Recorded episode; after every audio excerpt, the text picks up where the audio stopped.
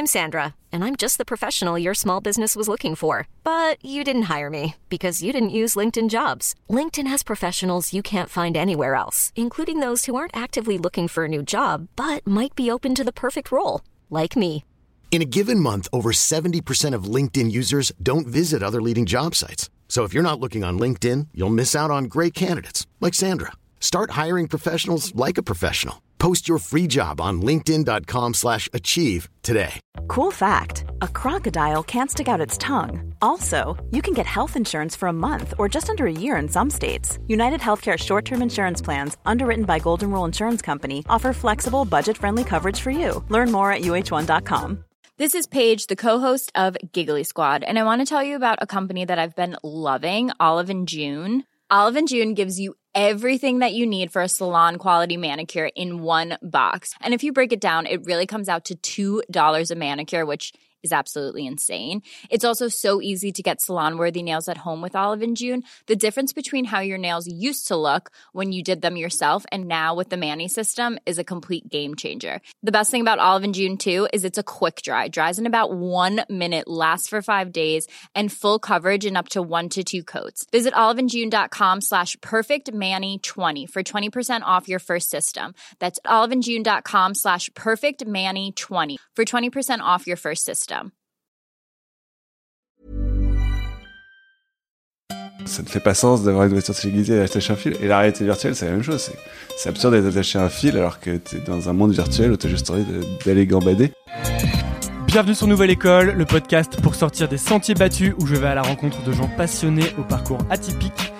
Cette semaine, j'accueille Alban Denoyel. Alban est le fondateur de Sketchfab, la plateforme pour publier, partager et découvrir du contenu en 3D et en réalité virtuelle.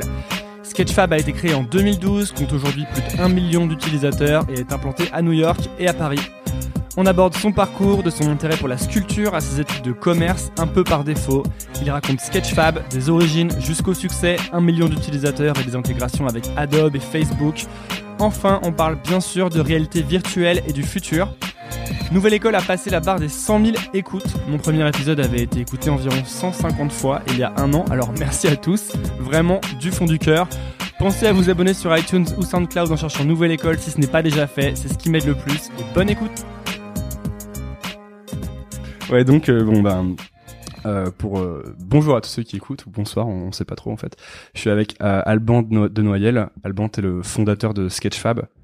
Et Sketchfab, euh, je vais me risquer à le définir, mais moi je dirais que c'est une plateforme euh, web pour euh, publier et partager euh, du contenu en 3D. Tout Ça à va fait. Je m'en Ça sors. va, ça va. Ok, cool. Euh, et donc c'est très très cool. Je suis très content de, de discuter avec toi parce qu'on va pouvoir parler de plein de thèmes dont euh, j'ai jamais encore parlé dans ce podcast, qui sont plein de trucs du futur qui m'intéressent beaucoup et de, de, de création aussi, donc tout ce qui est 3D, euh, réalité virtuelle, réalité augmentée.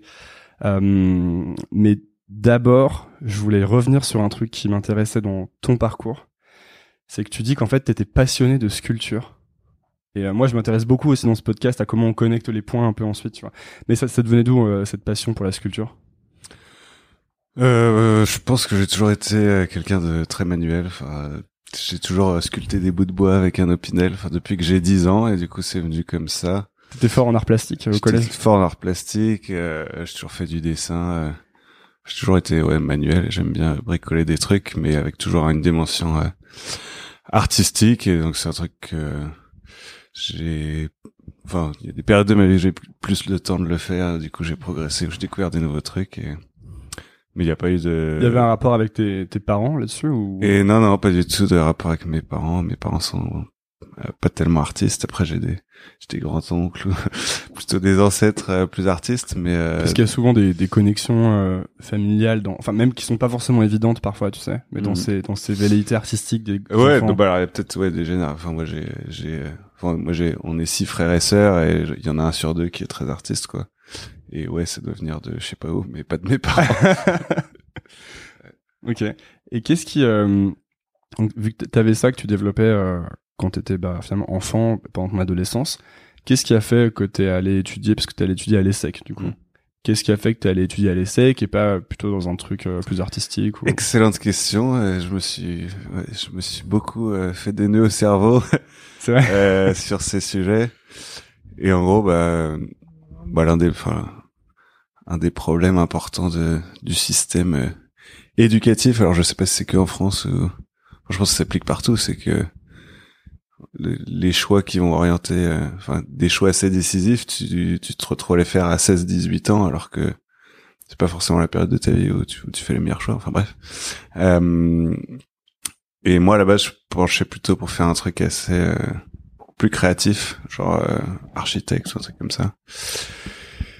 Et sauf que, enfin, je me, j'ai commencé à me poser ces questions en première, mais j'étais déjà en première ES, alors que pour faire architecture, il fallait faire première S, et du coup, il aurait fallu redoubler, patati patata. Donc je suis resté. Bah, moi j'avais redoublé du coup. Ah, joli. Mais parce que j'étais nul, hein, pas parce que. ok.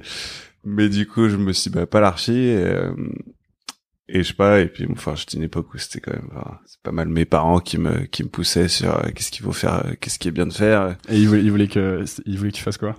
Bon, en gros, leur, leur discours, c'était euh, fais ce que tu peux faire de mieux. Donc, enfin, par mieux, ce qui est le plus prestigieux, quoi, la voie royale. euh, euh, Enfin, je sais pas, c'est un peu école de commerce, école Mhm. d'ingénieur. euh, fais ce que tu peux faire de mieux. Et une fois que tu, une fois que tu seras dans ce système, t'auras, t'auras plus de choix, t'auras plus d'options. Ouais, c'est que garde toutes les portes ouvertes Ah, jusqu'au moment où tu dois choisir. Et le problème, est-ce que c'est pas que, euh, pour l'avoir vécu aussi, euh, tu, c'est ce que m'a dit, m'ont dit mes parents aussi dans un certain côté, c'est tu gardes toutes les portes ouvertes et en fait il y a un risque de jamais faire de choix et de toujours rester dans ces voies où tu as toutes les portes Ah oui, ouvertes. moi je trouve que c'est pas vrai. En fait, euh, on m'a dit, on m'a dit, euh, fais une école de commerce, garde toutes les portes ouvertes. Et puis à la fin de mon école, le système m'a dit, ah bah une fois que tu fais une école de commerce, faut faire du conseil et enfin Et garder les portes ouvertes, d'après, et garder les portes. Et ouais, donc je suis tout à fait d'accord. Mais il y a eu, il y a eu un moment, un moment de rupture à ce moment-là où Ça a été quand? Bon, justement, à la fin de l'ESSEC, où euh, j'ai fait un peu les... Enfin, j'ai testé pas mal de trucs différents, enfin, assez euh, corporate pendant mes stages, enfin, genre du, de, de l'audit, du contrôle de gestion, enfin, tous les trucs. pour, pour toutes ces raisons d'ailleurs de euh, il faut y garder les portes, faut acquérir la rigueur, etc. Euh, non, moi, je voulais surtout voyager, en fait, et du coup, euh, j'ai regardé les opportunités qui me permettaient de voyager, et, euh, et du coup, euh, voilà, par moi, par Mm. réseau, je sais pas quoi, je suis retrouvé à, ouais, voilà. Les stages typiques que tu fais quand t'es en école de commerce qui sont, ouais, je sais pas, du contrôle de gestion, enfin, des trucs, euh, euh, voilà, c'est basique, et du coup, je me, je me suis bien dit que ça, ça allait pas me plaire de faire ça après, donc c'était bien d'avoir fait l'expérience en stage. Et mon dernier stage, je l'ai fait à San Francisco. Euh, alors, rien à voir avec, euh, ni, ni le contrôle de, enfin si, je faisais un peu du contrôle de gestion, mais dans une boîte qui vendait du, du matériel d'art. Mais c'est de manière assez détournée que j'ai, dé- enfin que c'est un peu là que j'ai découvert euh, le web, enfin de manière très large, mais euh, le Internet. de- ouais, Internet, le concept de nom de domaine, euh, euh, que j'ai eu l'occasion de déjeuner euh, chez Google, enfin et que j'ai découvert tout ce monde-là que je connaissais pas trop. euh. Et ça t'a fait quel effet quand t'as quand t'as découvert ce monde? Enfin, tu t'es dit, tu t'es dit quoi? Ouais, moi, je pense que le truc qui m'a le plus fasciné, et c'est à ce moment-là que je me suis mis à écrire un blog, moi j'ai toujours bien aimé écrire, c'est vraiment le concept de publication, en fait, où, où genre tu, pushes un truc sur le web, et d'un coup, il est accessible à tout le monde de partout sur la planète en temps réel. Et je sais pas, le concept de nom de domaine, t'as un nom de domaine, enfin, c'est, c'est comme de, du, enfin, de l'immobilier, en fait, c'est, t'as- une présence sur le web instantanée euh, sur laquelle tu peux pusher des trucs, et ça, enfin, c'est ça qui m'a fasciné, quoi. C'est pour ça que t'es attaché d'ailleurs à, à bien le choisir ce, ce nom, que ce soit pour les emails ou pour les. Oui, oui, oui, oui, je suis un peu un, je suis un peu un nazi du nom de domaine, ouais. Et ça m'arrive très souvent quand je parle à des gens, euh, je check si leur nom de domaine, euh, si leur nom de famille est dispo nom de domaine, et si, s'il est dispo, je, le- je leur dis, quoi. Tu l'achètes pas pour le revendre ensuite. Non. non, non. Ok, donc t'arrives à, à San Francisco et euh, et, et c'est ce c'est ce. Enfin, c'était un dernier stage, c'est ça? Ouais, stage de fin d'études, euh, et donc, euh, donc je fais mon stage, c'est très cool, euh, et, enfin bref, enfin non, c'est pas très cool, enfin, plein d'histoires autour du stage. Euh, Quelle histoire Euh, non, non, mais enfin, je faisais ouais, un espèce de truc autour du contrôle de gestion pour cette boîte et, et je me suis pas bien entendu avec ma boss et j'ai démissionné de mon stage.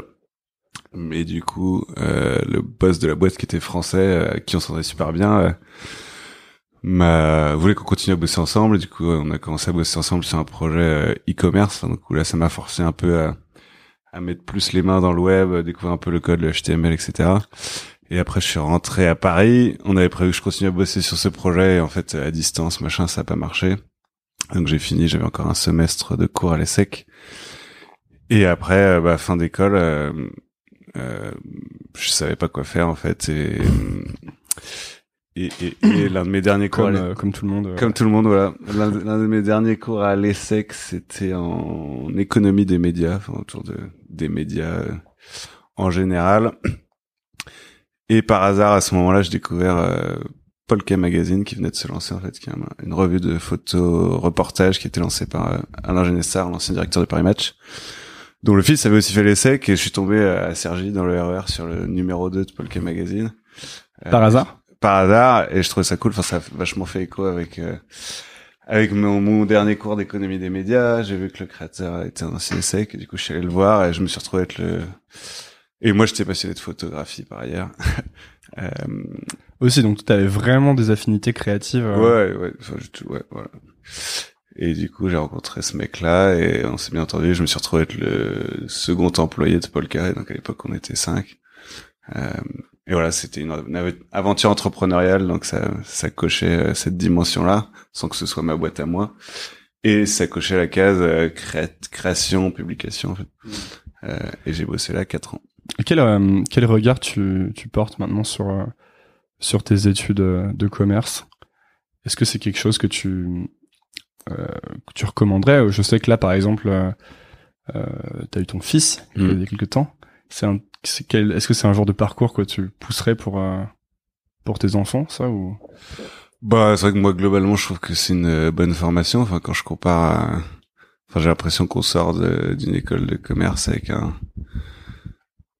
C'est surtout en prépa, en fait, qu'on apprend vraiment à, à réfléchir euh, au sujet. On apprend à apprendre. donc, voilà, pas mal de broches de crâne, mais au final, on, on apprend à apprendre et à analyser les choses. Un peu comme faire trois ans de conseil, en fait. Il y a un, peu une partie formatage, mais une fois que tu as fait ça... euh, Qu'est-ce, qui fait qu'on apprend à apprendre? C'est la, la répétition, euh, l'intensité, c'est quoi? Bah c'est le c'est le enfin, c'est le, le mode de fonctionnement du truc où pendant deux ans il faut maîtriser plein de sujets que ce soit en maths, en éco, en culture générale. Et que euh, et que voilà pour euh, apprendre vite on est obligé de structurer sa pensée, euh, de d'avoir un peu des frameworks d'apprentissage. Enfin, on apprend à travailler, quoi. Il y a pas mal de pression. Ouais. Euh, Il y a le système de, c'est le système de concours, en fait. C'est con, mais ça te force à, Tu fais, passes un euh, peu tes limites. euh, c'est exigeant, quoi. C'est plus exigeant que à la fac. Alors, je, enfin, je dis pas que la fac c'est pas bien ou quoi, mais la fac t'es un peu livré à toi-même. Et... Moi, j'ai pas fait de prépa. hein. Je suis un faux euh, HEC. Je suis entré par les par les concours passerelles. Euh, mais ça doit. Ouais, je pense que c'est aussi lié au au fait que tu vu que tu dois apprendre beaucoup de choses très vite et, et les retenir. Tu travailles. Est-ce que tu travailles pas un peu ce muscle de l'apprentissage en permanence Si, quoi ouais, tout à Tu fait. il est toujours en tension en fait. Mm. Donc sûrement que tu de manière accélérée, tu développes ta capacité à apprendre et à retenir des concepts. Ouais.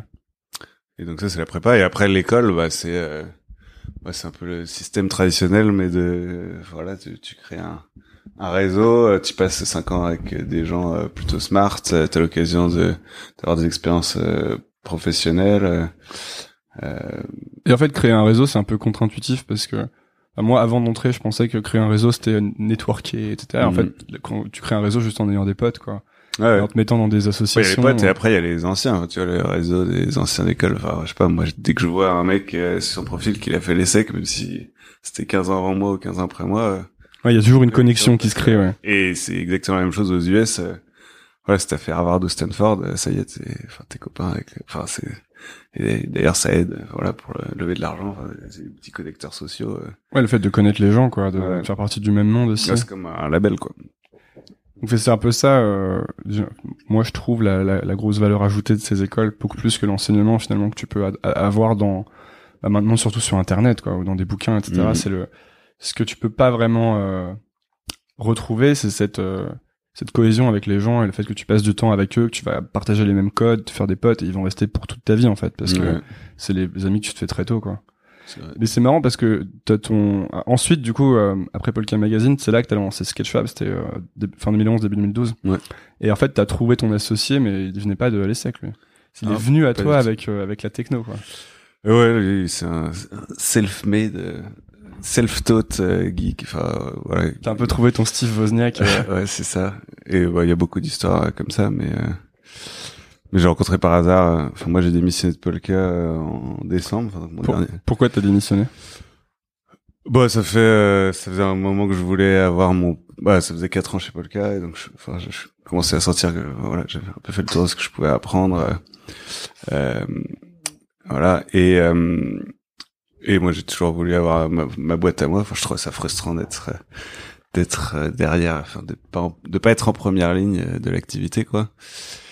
Et je suis arrivé à un, à un stade où je me suis dit, bah, voilà, la seule manière de, de, vraiment mettre le pied à l'étrier sur quelque chose, c'est de, c'est de, de faire mon truc. C'est, ouais, c'est de faire mon truc, mais surtout de, fallait que je quitte mon job actuel pour euh, consacrer du temps à rencontrer des gens et, et à plus avoir euh, cette préoccupation de mon job actuel. Tu penses que si on a son job, c'est impossible de lancer un projet parce qu'on est ah trop pris? non, non, bah alors je pense que si si si t'as déjà un projet, enfin, ou si t'es en plus si t'es dev, si t'as les skills de l'implémenter, euh, c'est l'idéal de le lancer on the side et d'avoir un truc qui te finance. Euh, moi, en fait, j'ai essayé de faire ça euh, pendant, euh, je sais pas, quasi deux ans. J'ai eu plein de projets, euh, un peu des idées tout seul, et j'ai creusé le truc on the side, et je me suis juste rendu compte que tout seul, ça avançait pas, et que on the side, ça me suffisait pas pour faire un vrai truc, quoi. Ah, moi aussi, j'ai fait plein de trucs on the side. ça a marché. Euh, quand c'est plus on the side, c'est mieux quoi. Ouais, et donc il est arrivé avec, il avait une petite, un petit bout de, de, techno en fait qui permettait de, de publier les, les contenus, ouais, publier les contenus en 3D quoi. Ouais, en fait, moi, donc moi j'ai rencontré par hasard une soirée euh, en janvier, vraiment dix jours après, euh, cinq jours après avoir démissionné. Est-ce que c'est est-ce que c'est tant un hasard que ça? Parce que quand tu parce que quand tu quittes des choses, tu laisses pas d'un seul coup de la place pour toutes les opportunités. Ouais, non, non, bah, j'ai enfin, moi ça faisait six mois que je rencontrais plein plein de gens. Enfin, j'ai un peu de, déclenché ma chance, on va dire, mais voilà, j'étais ouais. rendu une démarche de rencontrer des gens, de parler à des gens. Euh, et je l'ai rencontré bah, dans, dans une soirée euh, startup euh, chez Stupéflix euh, euh, où il était freelance. Et lui, ça faisait déjà. Et donc je parlais à tout le monde de 3D parce que j'avais découvert l'impression 3D par la sculpture justement. Et donc on me l'a présenté. Et lui, ça faisait un an qu'il travaillait sur.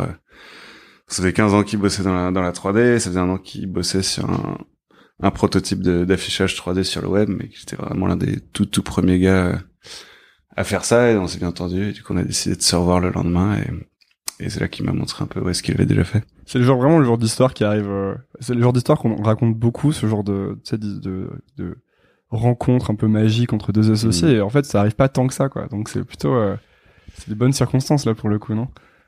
Ouais, ouais, euh, ouais, c'est des bonnes circonstances. Ça arrive pas tant que ça. Euh... J'ai l'impression que les, en général, les, les gens qui s'associent, c'est des gens qui étaient à l'école ensemble, tu vois. Non, c'est vrai. Le côté, euh, il y a tout un côté startup week-end où on fait se rencontrer mm. les gens. J'ai pas l'impression que ça crée tant de, de boîtes que ça ensuite, tu vois. Ouais, non, c'est possible. Non, ouais, c'est vrai que là, c'était un alignement des planètes. Donc vous avez, euh, vous avez commencé à bosser sur le produit. et C'est là que vous avez eu 1000 euh, utilisateurs en, en un mois, quoi. Euh, ouais, en fait, bah, en fait, au tout début, c'était vraiment, euh, moi, j'y connaissais rien à 3D et j'ai pas eu d'illumination de génie. Enfin, j'ai trouvé ça très cool mais je me suis pas tout de suite dit euh, ah, ça va être huge quoi et donc j'ai commencé à l'aider euh, on the side sur tout ce qui était euh, pas technique et, enfin des, vraiment des détails à la con mais il y avait pas de FAQ enfin il y avait rien sur le site sur le site quoi. enfin il avait déjà un truc en ligne mais avec un nom hyper moisi et aucun ah oui le nom avec Show, WebGL, voilà, avec, deux W, parce que vous utilisiez WebGL c'est ça? Voilà c'est ça ok une technologie pour faire de la 3D exactement euh, et donc je l'ai aidé sur tout ce qui était business marketing. Donc, euh, ouais, t'as fait tout le sur un nouveau nom, euh, euh, sexifier un peu le site et tout. Et après on a, donc on a relancé le site avec euh, sur le nom Sketchfab. Euh, et c'est là que ça a tout de suite pris en fait.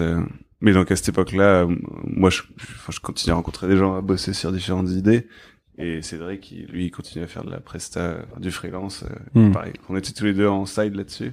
Quand est-ce que vous avez décidé que c'était que c'était bon quoi, que c'était votre truc que vous vouliez faire à 100% Et eh ben en gros, c'était un enchaînement de trucs, mais donc on a on a relancé le site sur nom Sketchfab. En parallèle de ça, on a commencé à postuler un peu à des accélérateurs et à des concours on a gagné en un mois on a, on a été pris enfin shortlisté pour un Sitecamp, on a gagné le euh, je sais plus quel prix euh, numérique et on a été pris au camping donc maintenant Numa c'est vraiment le camping où là, euh, bah, du coup, on a eu des bureaux et on s'est retrouvé au même endroit physiquement, euh, full time. Et donc c'est là que, et puis on, enfin voilà, le camping, euh, enfin c'était parti du truc de créer une boîte, enfin de structurer le truc. Et c'est, enfin c'est là qu'on s'est dit ok, allons-y. Qu'est-ce qui faisait que vous gagniez tous les concours? C'était votre techno ou c'était que vous racontiez une, bonne histoire? Ouais, c'est les deux, quoi. C'est, enfin, c'est, c'est vraiment notre histoire. C'était du coup une- c'était la combinaison des deux euh, Ouais, compétences. Une super techno, et puis moi, moi, je racontais la- l'histoire. euh, Tu, ra- tu racontais quoi comme histoire à l'époque? Et je racontais quoi que Parce que du coup il y avait pas la VR, il y avait pas tout ça. non, donc- non. Euh... Mais il commençait tout juste à y avoir un peu la hype autour de l'impression 3D. Et donc euh, voilà, mais j'expliquais un peu que euh, il y aurait besoin d'une librairie de contenu 3D, et qu'on était bien positionné pour devenir cette librairie. qu'on allait euh, imprimer euh, tous les objets de la vie quotidienne, les chaises, les. euh, Exactement. Et après, il y avait aussi tout ce qui était autour de la, la, la capture 3D qui, qui commençait à arriver aussi. T'es obligé de vendre le futur un peu quoi quand tu veux quand tu veux convaincre ou enthousiasmer les gens. T'es obligé de vendre le futur. Euh, ouais, Bah, ça, ça dépend vraiment à, à qui tu parles et le degré de connaissance que les gens ont de l'écosystème dans lequel t'es. C'est-à-dire que moins les gens connaissent, plus faut vendre le futur ou? Euh, parce que c'est peut-être plus facile aussi. Si tu parles à des vrais spécialistes, c'est peut-être moins facile de. euh, bah, les vrais spécialistes, en fait, ils connaissent le futur et du coup, ils veulent voir que toi, tu peux délivrer d'un point de vue technique euh, Maintenant. pour arriver à ce Ouais. Pour gagner ce futur. et les non spécialistes, ils, ils, ils savent pas ça, mais euh, ouais, c'est enfin, c'est plus du du pitch et et euh, Ça te fait marrer. ouais, ouais, non mais bah ouais, non, mais c'est important quoi. Ok. Et après euh, le camping, vous avez été pris à, à Techstars. Ouais, Euh, l'accélérateur de New York. C'était un an après en fait. Donc Ok. Et ouais, enfin ça s'est fait en deux bandes parce qu'avant ça on était pris à Web Forward qui était l'accélérateur de Mozilla qui n'existe plus depuis mais c'est euh, notamment grâce à Web Forward qu'on a été prêt à Techstars parce qu'on a été recommandé par le directeur de Web Forward pour Techstars etc.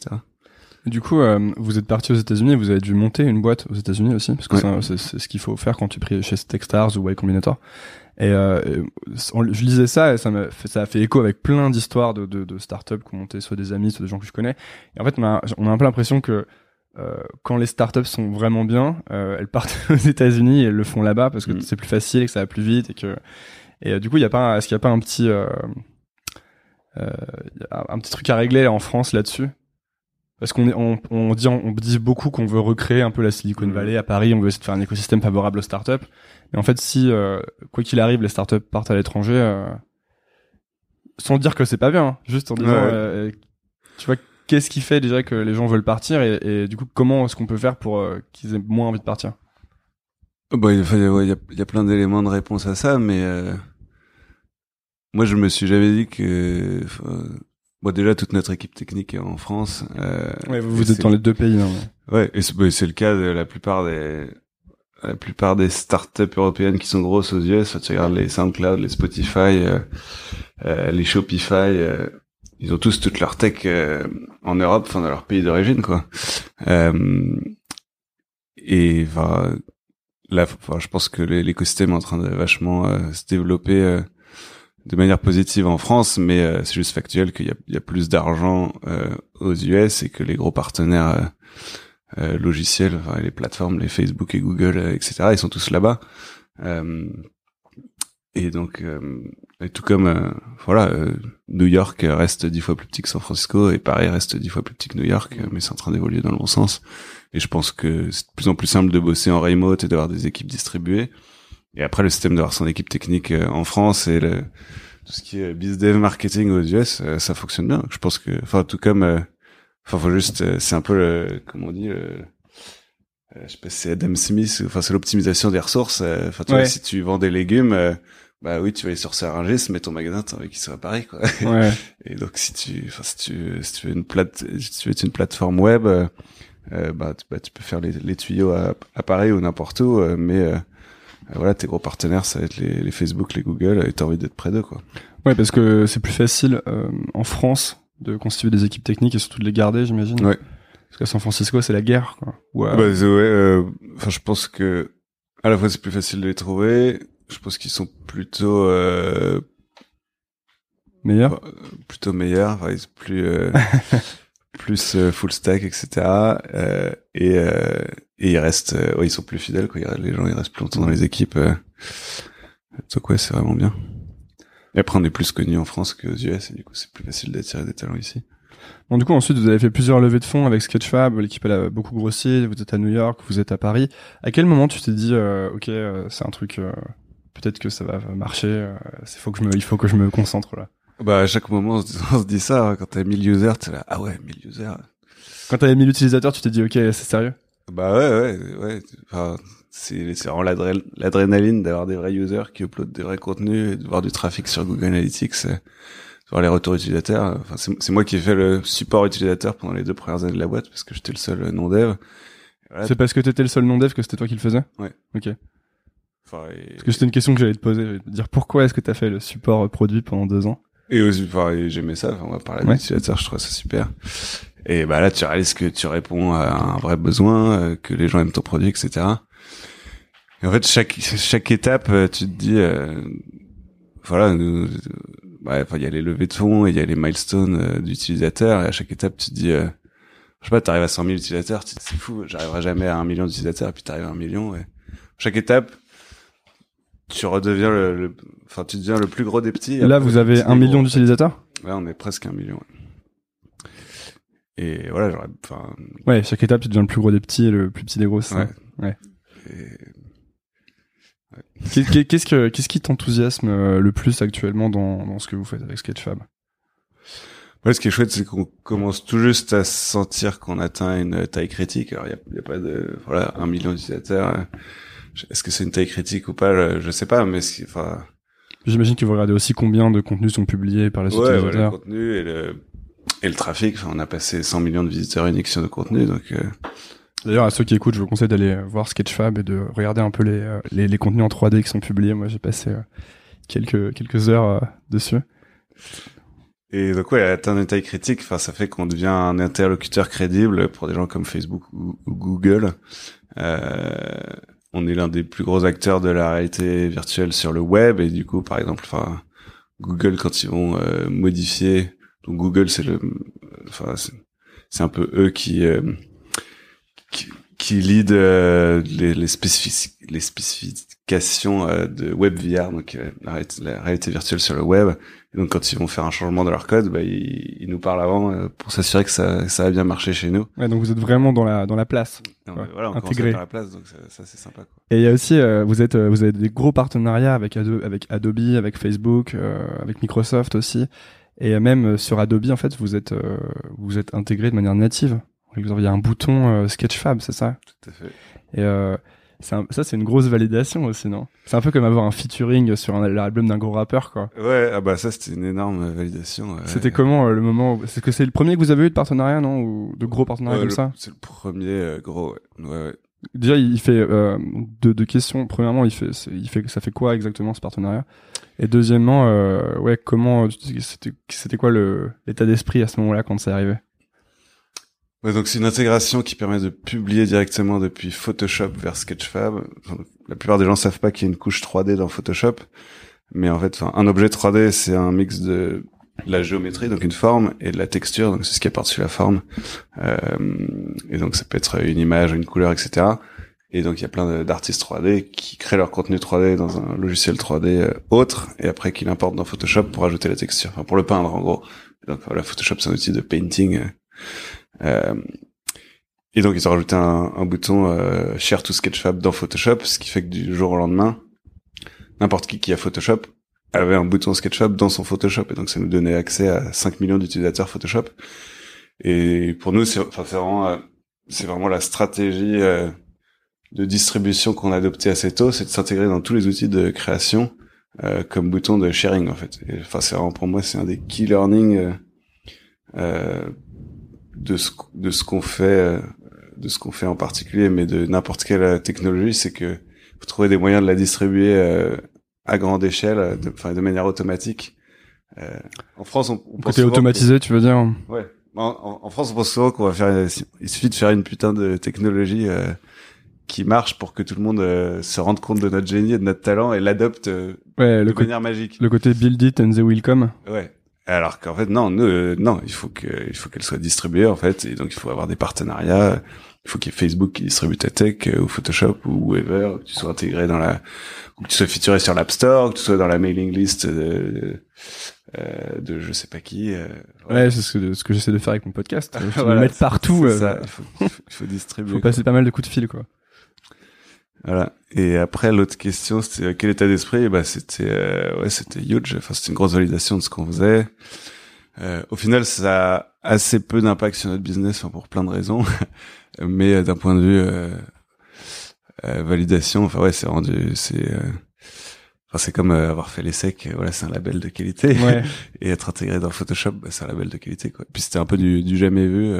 Puis d'avoir un côté fierté aussi, parce que à deux, ah ouais, on était fiers. Ouais. C'est énorme, quoi. Ouais, on était très très fiers. Puis c'est un peu un logiciel un peu noble aussi, ouais, qui date de, ah bah depuis longtemps. C'était assez prestigieux. Ouais. Euh, donc votre plateforme, elle sert aussi du coup pour euh, tout ce qui est euh, réalité virtuelle, réalité augmentée. Et en fait, quand on pense réalité virtuelle, on pense beaucoup, enfin, qu'il y a ici, jeux vidéo, ce genre de choses. Mais vous, vous êtes très axé sur tout ce qui est créateur, les, finalement les professionnels de la création, quoi, que ce soit des gens qui vont faire des films ou. Et ça, je trouve que c'est c'est hyper intéressant. C'était un choix depuis le début ou. Bah ouais, c'est un autre, c'est une autre, c'est un autre domaine où le donc euh, moi, il y a un côté très pro à ce que vous faites en fait. Qui, euh... Ouais, mais en fait, enfin ceci, moi je viens pas du tout du gaming. Donc Cédric, aujourd'hui on est trois associés, donc Cédric, Pierre Antoine et moi. Et donc Cédric, euh, il venait vraiment du gaming. Euh, alors Pierre Antoine, euh, pas nécessairement, mais, mais il est développeur aussi. et c'est juste que le gaming en tant qu'industrie a toujours drivé l'écosystème 3D parce que c'est les plus gros utilisateurs de 3D. Ils ont besoin, ils ont besoin de ça pour builder des jeux. Euh, et moi, je viens pas du tout de ça. Et moi, enfin, moi, pour moi, le gaming, c'est un truc euh, spanish, mais c'est, euh, il y a plein de choses euh, beaucoup plus grand public que le gaming. Enfin, moi, j'ai toujours voulu euh, pousser pour des des choses non gaming. Toi, tu voulais faire du grand public. Voilà, moi, je voulais être aussi horizontal que possible. Et donc, accepter des formats 3D qui sont pas nécessairement liés au gaming, par exemple la capture 3D. Euh, tu voulais être horizontal, c'était pour l'impact que tu voulais que Sketchfab ait ou... Ouais, bah, c'était pour être le, plus gros possible. Plus gros possible. Euh, moi, je voulais accepter tous les formats 3D. Euh, voilà, être le, plus gros possible, le plus large possible. C'est intéressant parce que pourquoi tu voulais euh, euh, être le... il y a, parce qu'il y a vraiment deux écoles. Il y a ceux qui vont vouloir avoir une petite niche et être les mhm. meilleurs sur une petite niche, et il y a ceux qui veulent justement être les plus gros possibles. Pourquoi tu penses que soit c'était ce côté-là que tu avais choisi? Je pense qu'il y a beaucoup de gens qui prennent une niche parce qu'ils sont obligés de, de, prendre cette niche. En fait, parce qu'ils n'ont pas le choix. Si aujourd'hui tu lances une plateforme euh, vidéo ou son, il y a 2000 plateformes vidéo ou son, donc tu es obligé de te dire bah moi je vais être la niche de la plateforme vidéo pour les agriculteurs. Euh, T'as pas le choix en fait. Et nous on était les premiers à faire une plateforme de publication 3D sur le web et donc. Euh, Ouais, c'est comme être le premier réseau social, être le premier. Ouais, donc on avait, on, avait, un boulevard pour être aussi horizontal que possible. Euh, et après, pour revenir à la question du gaming sur la réalité virtuelle, bah, c'est vrai qu'aujourd'hui, on voit essentiellement du du gaming parce que ça paraît être l'usage le, le, plus obvious, c'est que c'est une industrie qui a déjà de la 3D, donc ouais, ils ont pu relativement facilement euh, euh, migrer euh, leur leur workflow et leur contenu euh, vers de la réalité virtuelle. Bon, je schématise un peu, on va dire ça. mais moi, je crois fondamentalement que si on veut que la VR devienne grand public, il faut que les contenus euh, ils aillent au-delà du gaming sur des usages euh, voilà culturels et quotidiens ouais. Euh, quotidien ouais. parce que donc c'est ce qu'il y a de plus évident c'est les jeux vidéo mais en fait c'est très très limité et il y, a, y, a, tellement de d'applications de, de, la réalité virtuelle ou de la réalité augmentée qui sont dingues même je lisais je lisais ton blog et je, tu, tu tu peux maintenant construire des objets ou dessiner des objets en réalité virtuelle où tu peins en fait avec ta main ou tu construis avec ta main il y a tout ce qui est reconstitution que ce soit de lieux archéologiques ou de bah, moi je me, je me baladais en, en Grèce l'année dernière, je me disais putain bientôt il y aura des, tu seras là avec des casques et tu seras mmh. vraiment dans la dans la dans Athènes quoi, tu vois, et ce sera cool. Et il y a plein de, et c'est quoi toi les le genre de cas d'application qui t'enthousiasme le plus pour la réalité virtuelle ou la réalité augmentée? Bah, moi, ce qui me fascine vraiment, c'est la capture 3D, donc qui est en train d'arriver dans nos téléphones. Donc, tu as ici le, premier téléphone grand public avec une caméra 3D embarquée. C'est euh, lequel? Donc c'est le Lenovo euh, qui est fait par euh, le enfin le Fab 2 Pro fait par Lenovo et Google. et donc il y a une caméra 3D. Ouais. Et donc ça, enfin bon, je pourrais te montrer après. c'est dur à expliquer par la voix. Euh, mais donc en gros, c'est des technologies qui vont arriver dans tous les téléphones et donc à horizon 12 à 18 mois, on pourra, tout le monde pourra numériser en 3D euh, n'importe quoi. Et donc c'est des, des portraits. Voilà, moi je prends des portraits 3D de mon fils, euh, mon appart. euh, je suis un fan de basket, euh, des baskets, je sais pas quoi. Ah ouais, donc Après, on aura tous son avatar et tout. Les publier, les partager à quelqu'un dans un format virtuel et ce quelqu'un va pouvoir euh, le voir euh, en volume en fait, euh, en réalité virtuelle ou en réalité augmentée. Donc je vais pouvoir, euh, je vais pouvoir envoyer. Ouais, je vais pouvoir revoir des, me repromener dans des lieux de vacances. Tu vas pouvoir envoyer ton avatar à quelqu'un avec des fringues dessus et euh, demander à ta, à ta copine ou quelque chose comme ça si les fringues te vont bien. Ouais, par exemple, des trucs comme ça, ou tu vois, moi j'ai des portraits 3D de mon fils que je vais pouvoir envoyer à ma grand-mère, euh, elle va pouvoir les voir. Enfin, le faire, elle va pouvoir le faire tourner comme ça Ouais, mais elle, non, mais elle pourra la voir euh, sur le sol. Ah bah oui, avec sur, le. le, sur le sol en réalité augmentée, enfin comme un hologramme. Euh, Moi j'ai des vidéos volumétriques de lui en train de marcher. Euh, Et ça doit peser hyper lourd ces contenus, non? Ça pèse assez lourd, ouais. Bah, c'est une, de- c'est un des sujets sur lesquels on bosse, c'est la- l'optimisation du temps de chargement. ouais. Trop bien. Ever catch yourself eating the same flavorless dinner three days in a row? Dreaming of something better? Well, HelloFresh is your guilt-free dream come true, baby. It's me, Kiki Palmer. Let's wake up those taste buds with hot, juicy pecan-crusted chicken or garlic butter shrimp scampi. Mm. Hello Fresh. Stop dreaming of all the delicious possibilities and dig in at HelloFresh.com. Let's get this dinner party started. Hiring for your small business? If you're not looking for professionals on LinkedIn, you're looking in the wrong place. That's like looking for your car keys in a fish tank. LinkedIn helps you hire professionals you can't find anywhere else, even those who aren't actively searching for a new job but might be open to the perfect role. In a given month, over 70% of LinkedIn users don't even visit other leading job sites. So start looking in the right place. With LinkedIn, you can hire professionals like a professional. Post your free job on linkedin.com slash achieve today.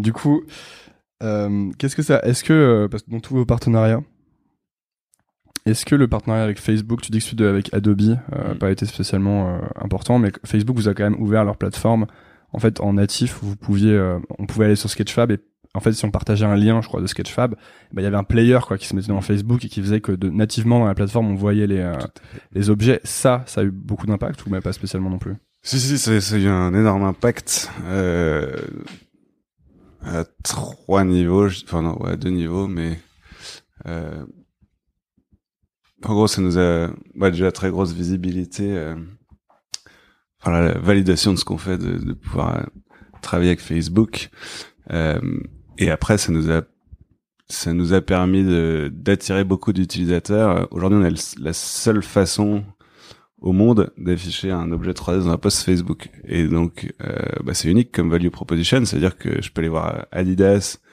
ou euh, un créateur 3D chez Pixar. et je Ouais, peux tu peux leur dire à faites une pub en 3D pour euh, vos chaussures. Voilà, si tu veux montrer une basket Adidas dans un post Facebook, on a le seul moyen de le faire. Et donc, Ouais. viens, viens chez Sketchfab, upload tes contenus chez nous, et après tu les partageras euh, sur sur Facebook. Et donc, au départ, bah, c'est du trafic qui va arriver chez, chez Facebook, mais donc ça reste du trafic sur nos contenus. Et c'est aussi dire que euh, Adidas aujourd'hui, ils ont une channel euh, Sketchfab, tout comme ils ont une channel YouTube. Et donc euh, voilà, on va petit à petit onboarder leur catalogue de contenu. Euh, C'est intéressant parce qu'on on parlait, de, Facebook tout à l'heure. euh, on a vu débarquer en grande pompe tout ce qui était Oculus Rift, euh, les casques pour les, consommateurs, mais aussi les vidéos en 360.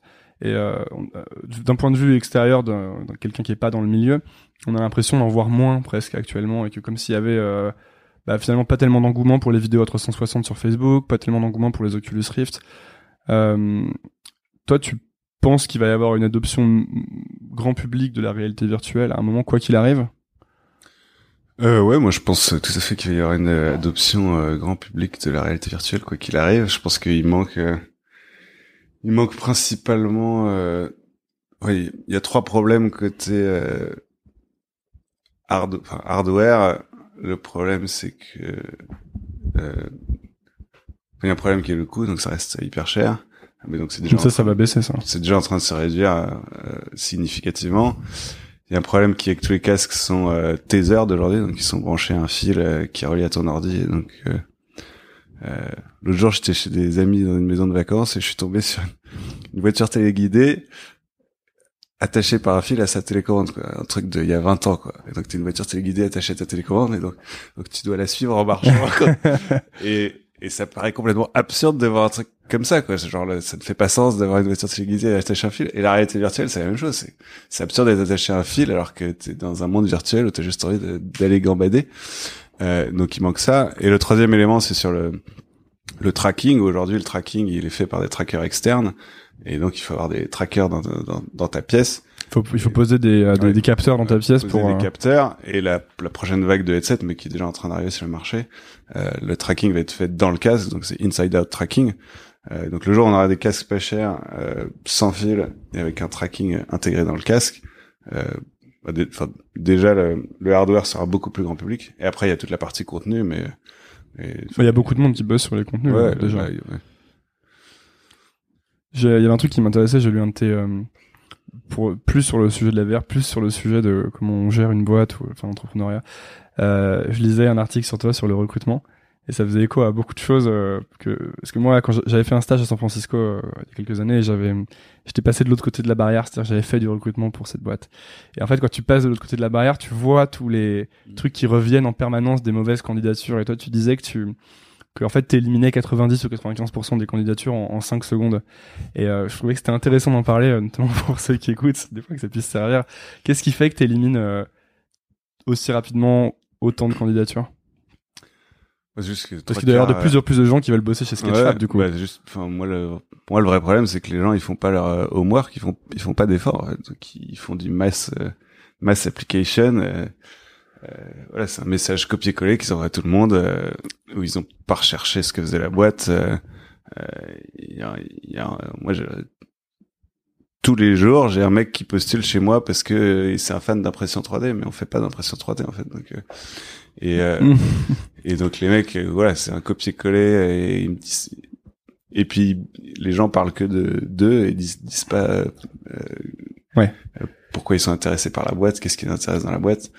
Euh, ça c'est un truc que je dis toujours euh, aux gens qui font des lettres de motifs c'est euh, les lettres de motivation on, je sais pas pourquoi on a tous pris l'exercice à l'envers c'est-à-dire qu'on part, on fait toute la lettre en disant euh, j'ai fait mes études ici euh, passionné Ouais. de peinture je voudrais nanana, je Ouais, voudrais ouais, c'est- et, et tu dis jamais euh, vous faites ça euh, je veux aider parce que je sais faire ça euh, voilà votre culture c'est ça je pense que je suis un, un bon fit parce que moi aussi je suis intéressé par ci et ça et en fait moi c'est plutôt comme ça que je pense qu'il faut Mhm. construire une lettre Tout à quoi fait. Tu pars que des trucs que les gens cherchent et tu montres du coup dedans euh, où sont tes propositions de valeur et euh, désolé je t'ai coupé du coup mais non, bah ouais, c'est ça quoi. C'est et après il y a plein de, enfin moi, enfin, pareil, je suis assez, je suis assez, euh, comment on dit, euh, voilà, moi les trucs de format, ça me rend, enfin, les ont des des CV en en point doc et des adresses euh, email, hotmail qui coulent le 92 et c'est juste pas pro quoi. Donc moi, moi j'ai j'ai pas envie de- d'embaucher quelqu'un euh, qui est pas pro euh, personnellement quoi. donc il faut un CV en PDF et une adresse Ah, Gmail Ouais, non, mais c'est ça. Ou les, les mecs qui postulent pour un job dans, en, en social media qui sont pas sur Twitter. Enfin, euh, faut, faut être sérieux, quoi. Ouais, il y a aussi, euh, il y a aussi le, le fait de l'aide de motif. Finalement, c'est plus, per... enfin, dans les startups plus personnalisé. Il faut faire, un, tu fais un assez bon email, assez court, Ouais, euh, ouais, qui explique pourquoi tu veux bosser là. Tu mets ton CV ou ton LinkedIn, même, en fait. tout à fait. Il y a toute une, euh, toute une fixette en école et dans les études sur les lettres de motif. On se met une pression de dingue à faire des lettres où on se dit faut que ce soit hyper bien rédigé. Et en fait, quand t'es passé de l'autre côté de la barrière du recrutement, comme tu reçois des dizaines et des dizaines de candidatures, les lettres de motif, bon, ben, Mais Après, ça dépend où tu postules. Et alors, moi, je sais pas quand ça marche euh, en conseil ou je sais pas quoi, mais c'est vrai que les les gens de la génération au-dessus, ils aiment bien imprimer le truc et du coup, c'est plus simple quand c'est une lettre. Enfin, j'en sais rien, mais c'est vrai qu'aujourd'hui, euh, si tu postules dans une boîte euh, normale et moderne, Et il y a aussi un dernier truc, c'est euh, euh, que il y a, il y a tout un, un genre de process de recrutement où on croit qu'il faut, tu sais, tu t'envoies ta candidature et puis t'attends. Alors qu'en fait, il y a, tu peux vraiment prendre les devants, alors, aller rencontrer les gens, surtout quand c'est des boîtes qui sont des startups. Enfin, a- on a un peu cassé les codes euh, de, des, des grands cabinets où il faut, tu sais, c'est- tout est très protocolaire. Dans les startups, en fait, il n'y a pas grand chose qui t'empêche d'aller dans la boîte, de rencontrer les gens, de, ou de même de faire un, de créer un projet en fait pour les aider Ouais. et de leur envoyer quoi de dire ah j'ai vu que vous vouliez faire une campagne là-dessus voilà j'ai créé la campagne Et ouais, euh, enfin, tu vois, trouver qui est le, le CEO d'une boîte euh, de 30 personnes, c'est hyper facile. Et du coup, voilà, tu peux l'appeler par son nom plutôt que de dire cher madame, cher monsieur. ah oui oui Voilà, et toi t'avais reçu un d'ailleurs un truc pas mal euh, il y a eu un CV en 3D. Et ouais, CV en 3D, moi j'ai reçu plein de trucs super bien, ouais. Enfin, Qu'est-ce qui t'a, t'as des, souvenirs de trucs qui t'ont vraiment marqué, que t'es hyper bien? Euh... Ben, j'ai un, un stagiaire qui nous a dit dans son application que notre nom de domaine sketchshop.com euh, expirait dans deux mois. Et donc là, bah, il a directement pro- enfin, prouvé sa valeur ajoutée dans sa candidature. Et effectivement, on avait, on avait raté la no- notification qui nous disait ça. Donc grâce à lui, on a, on a évité la catastrophe. Est-ce qu'il aurait pu, il aurait pu à ce moment-là l'acheter et vous faire du chantage ou c'était trop tôt du coup? Non, il pouvait pas l'acheter à ce moment-là. Et puis voilà. c'est- Non mais j'imagine qu'il était bien intentionné. Ça Ouais. fait deux fois que je dis ça dans l'entretien, entretien, que j'ai des trucs malicieux, mais je Ouais. suis, euh, je suis non. bienveillant aussi. Ouais. Ouais, il avait donc, et vous avez dit ça, donc déjà, euh, Ouais, il avait fait ses devoirs quoi. Déjà, il avait, fait- il avait vraiment bien fait ses devoirs. Et après, non, euh, des trucs euh, assez, euh, je sais pas, des trucs graphiques, quoi. Les gens qui, euh, les gens qui, euh, je sais pas, ouais, tout ce qui est créatif euh, sans nuire à, la- à la lisibilité du message. Ou... J'ai pas d'autres exemples de base qui me viennent en tête, mais non. Et puis, je sais pas. tu vois tout de suite les mecs. Euh, les mecs motivés, les mecs qui ont euh, un site web, euh, enfin qui, En fait, les gens qui ont produit des choses quoi. Les gens qui ont produit des choses. Quand euh, tu tapes le nom, il y a des choses qui apparaissent Ouais, euh, plus que euh, LinkedIn. Ouais. Hmm.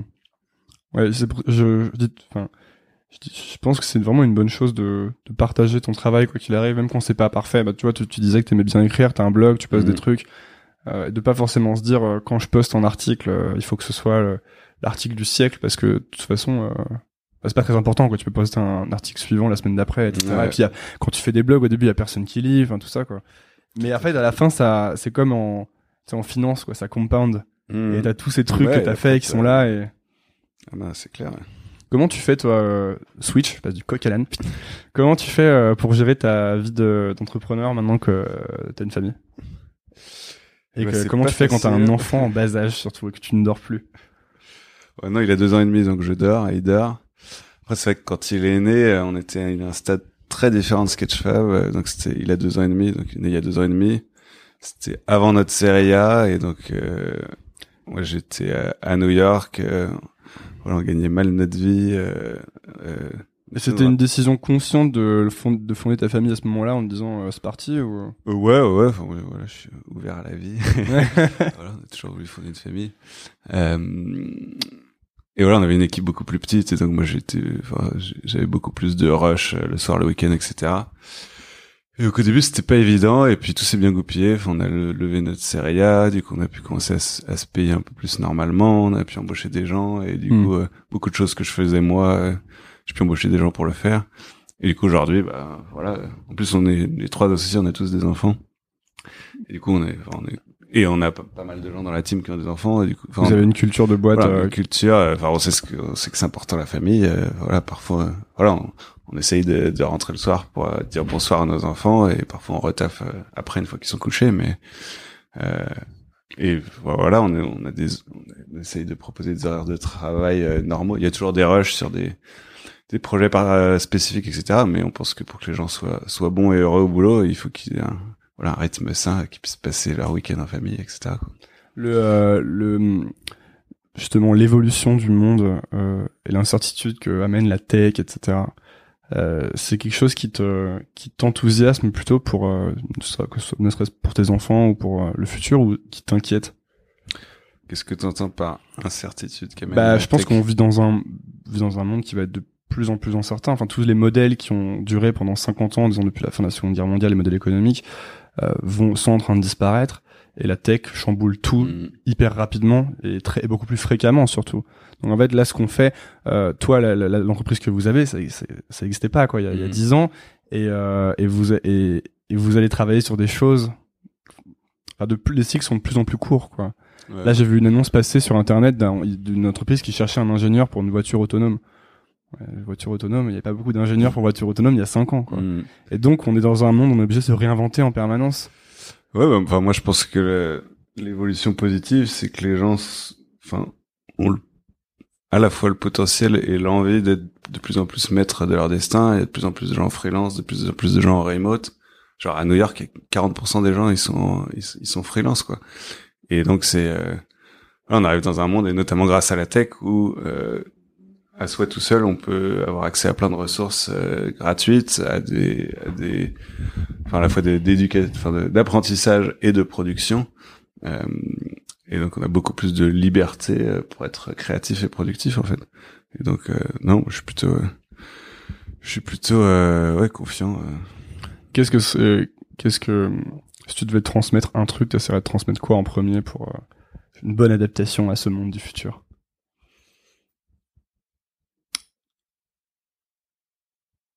Bah moi je pense que ouais, ce qu'on disait tout à l'heure, de vraiment produire des choses et publier des choses et documenter les choses et se forcer à, à se retrouver dans des situations où euh, on fait des projets en fait et que ce soit ça peut être n'importe quoi, hein. ça peut être une pièce de théâtre, euh, un blog post, euh, un documentaire. Enfin c'est vraiment moi c'est vraiment en faisant les choses que je me suis retrouvé à les apprendre et souvent j'étais forcé de les faire c'était un projet d'école je sais pas quoi et du jour au lendemain, je me suis retrouvé à devoir apprendre à utiliser Photoshop, à sur le tas, Dreamweaver sur, sur le tas. Euh, voilà, tu fais un stage, et bah tu te retrouves à, t'es obligé d'apprendre Excel parce que dans deux jours il faut que tu livres euh, un business plan. Euh, enfin ouais, enfin se, se, se, forcer à se retrouver dans des situations non confortables euh, où c'est là que t'es obligé d'apprendre. Hmm. Nous, on arrive sur mes questions euh, rapides de la fin, qui n'impliquent pas forcément une réponse rapide. Hein. C'est euh, C'est quoi la une journée parfaite pour toi? Journée parfaite pour moi. Euh, une journée parfaite pour moi, c'est euh, quand mon fils se réveille à 7h15 plutôt que 6h15. Euh, ce qui fait que j'ai un peu de sommeil. Euh, c'est quand mon premier rendez-vous est pas trop tôt, comme ça je peux petit déjeuner avec, ma femme et lui à la maison. Euh, ensuite, bah, j'ai souvent un rendez-vous le matin euh, avant d'aller au boulot. Enfin, moi, j'aime bien rencontrer des gens. Enfin, soit ça va être une interview, un partenaire ou un investisseur. voilà, vers 9h du matin. Enfin non, en fait, je dis ça entre souvent avant mon petit déj ou après le petit déj, mais avant le premier rendez-vous donc j'habite à New York et donc euh, j'ai toute ma team parisienne. Euh, je vais avoir des emails ou des, des pings sur Slack de trucs euh, à gérer avec Paris. donc enfin, le matin, je bosse pas mal avec Paris. je vais avoir voilà dans la journée parfaite, ils auront shippé des trucs qu'on attendait. L'équipe technique. Tu te réveilles et c'est comme un cadeau de Noël. C'est un cadeau de Noël. Euh, et voilà, le matin, je bosse pas mal avec Paris. Euh, après, bah, je déjeune. Souvent, je rencontre des gens au déjeuner aussi, mais après, j'aime bien déjeuner avec l'équipe quand je peux.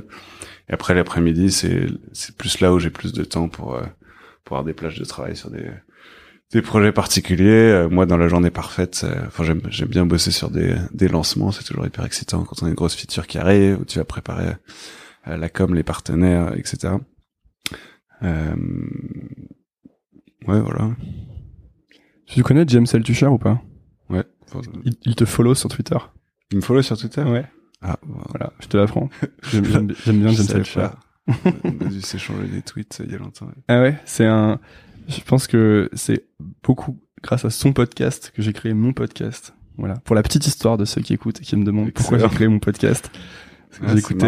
Ouais, bah c'est moi, moi j'aime bien le suivre, j'aime bien ses posts. Et, et son podcast est, est top parce que il a une, une faculté à pas, tu connais ses posts, hein, tu sais, il livre tout sur lui mm. tout le temps, sur euh, ses malheurs, etc. Et du coup, les gens sont, bah, ça les s'ouvre aussi vachement mm. dans ses interviews, donc c'est vachement bien fait. Euh, ton film ou documentaire préféré? Mon film ou documentaire Ou, documentaire. Bon, à préférer, c'est toujours une question un peu dure parce que t'arrives pas à en sortir un, mais un qui te vient à l'esprit, quoi. Bah, il y a des films euh, il y a quelques rares films que je revois régulièrement et que, dont je me lasse pas. Euh, j'aime beaucoup The Social Network et voilà que je revois régulièrement que j'aime bien. Euh, Pourquoi? Pour l'histoire? Bah la façon dont c'est filmé, euh, je, enfin je trouve c'est hyper bien fait et après l'histoire, enfin c'est c'est mythique quoi. T'as lu The Facebook Effect ou pas? Euh, Je crois pas non c'est le, le c'est la même histoire, mais enfin la vraie histoire du coup, faite par le, le, journaliste euh, qui était. Euh... Non, j'ai pas lu. Et euh, ouais. Euh, J'allais te demander si tu si tu repartais à zéro. Mm. Imaginons que tu reviennes à, 16 ou 17 ans, tu sais rien faire. Qu'est-ce que tu apprendrais en premier? Mais avec ton ta connaissance du monde actuel, tu vois. Juste, tu connais pas les compétences.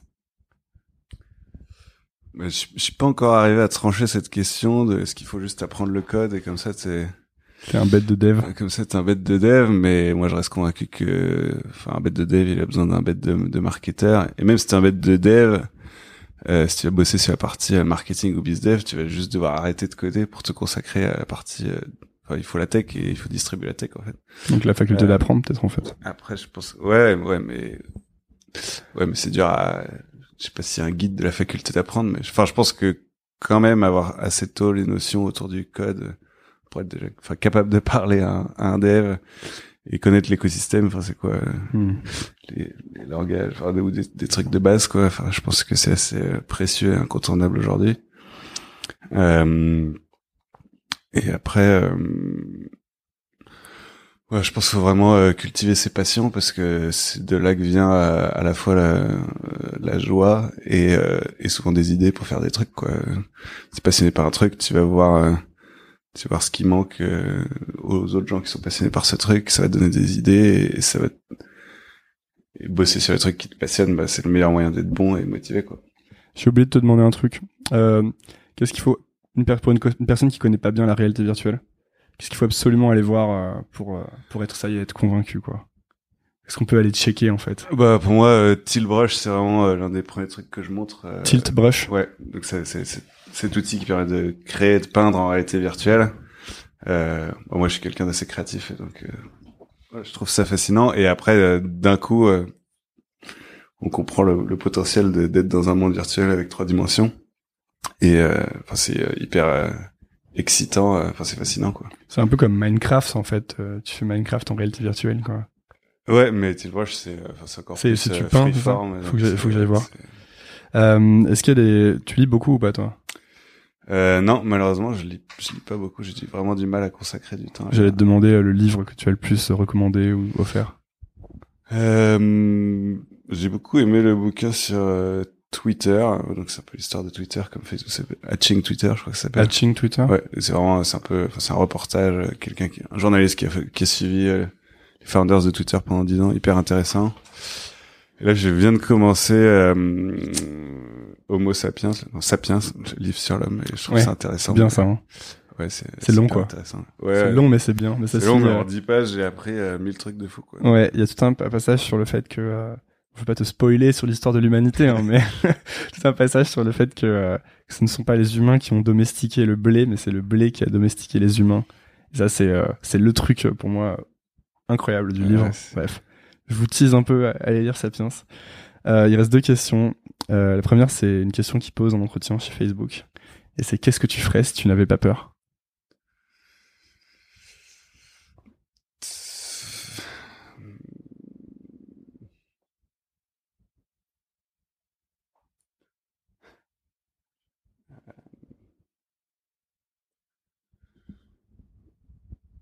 Moi, je pense que je parlerai à plus de gens, plus ouvertement. Enfin, souvent, euh, euh, je sais pas, mais ça s'applique à plein de trucs que ce soit au restaurant. euh, Enfin, je, je suis pas content de mon plat, je vais juste fermer ma gueule parce que Chez le coiffeur.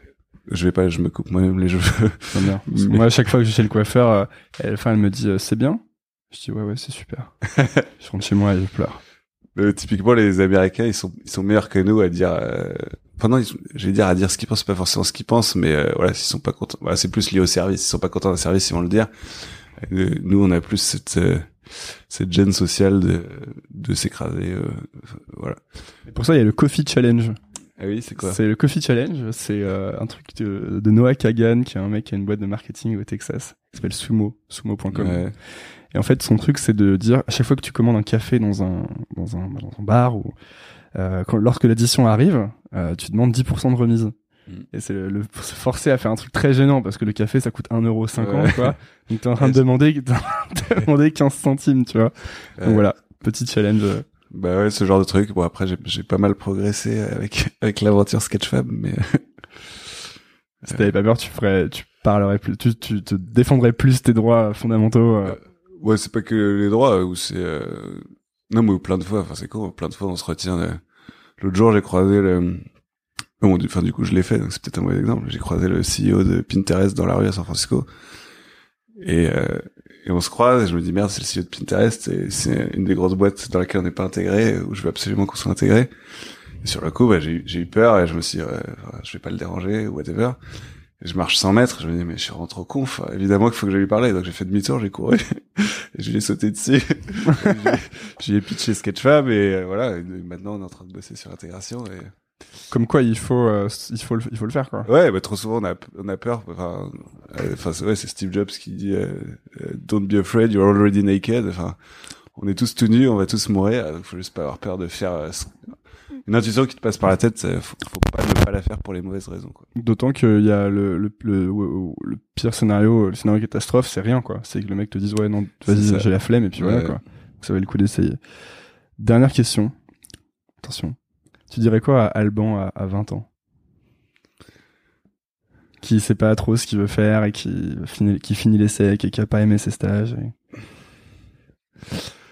Et ben je dirais de euh, bah, de produire des trucs et de rencontrer des gens. quoi. C'est vraiment euh, un des un des mecs qui m'a pas mal euh, ouais, qui était le directeur de de l'accélérateur de Mozilla. Alors je sais pas si ça vient de lui ou si ça vient de quelqu'un d'autre. Il citait ce truc, enfin qui disait, je sais pas quoi, on est la, on est la somme de des gens qu'on connaît. Enfin on est la somme de son réseau. Enfin on est la, on est euh, Your network, c'est your network. Ouais, un truc dans ce genre, où, voilà, plutôt, plutôt rencontres des gens intéressants et, euh, et voilà, bah, t'apprends d'eux, ça te challenge, etc. Et donc, constamment rencontrer des gens, euh, bah, ça te donne des perspectives nouvelles et en fait, les opportunités, elles viennent de, des rencontres. Enfin bon, l'aventure Sketchfab, c'est vraiment l'illustration parfaite.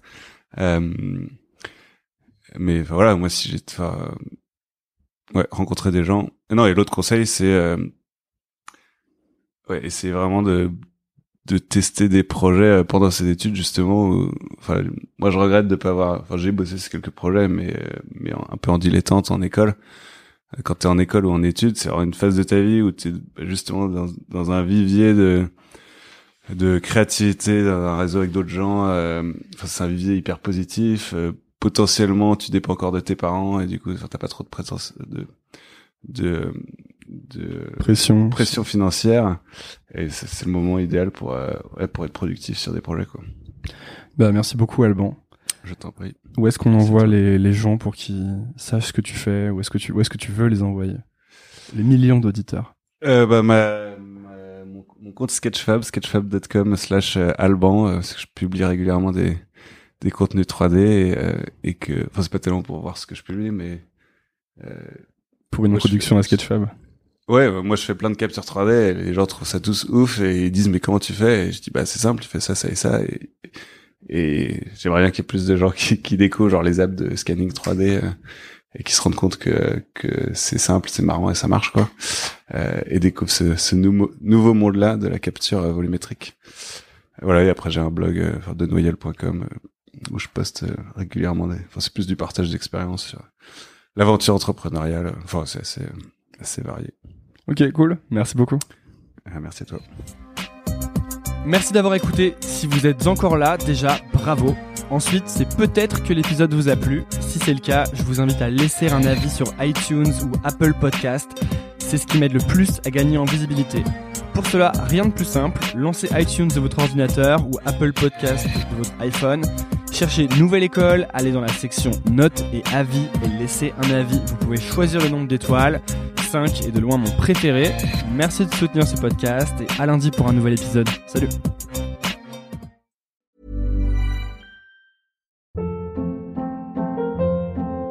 Hold up. What was that? Boring. No flavor. That was as bad as those leftovers you ate all week. Kiki Palmer here, and it's time to say hello to something fresh and guilt-free. Hello Fresh. Jazz up dinner with pecan-crusted chicken or garlic butter shrimp scampi. Now that's music to my mouth. Hello Fresh. Let's get this dinner party started. Discover all the delicious possibilities at hellofresh.com.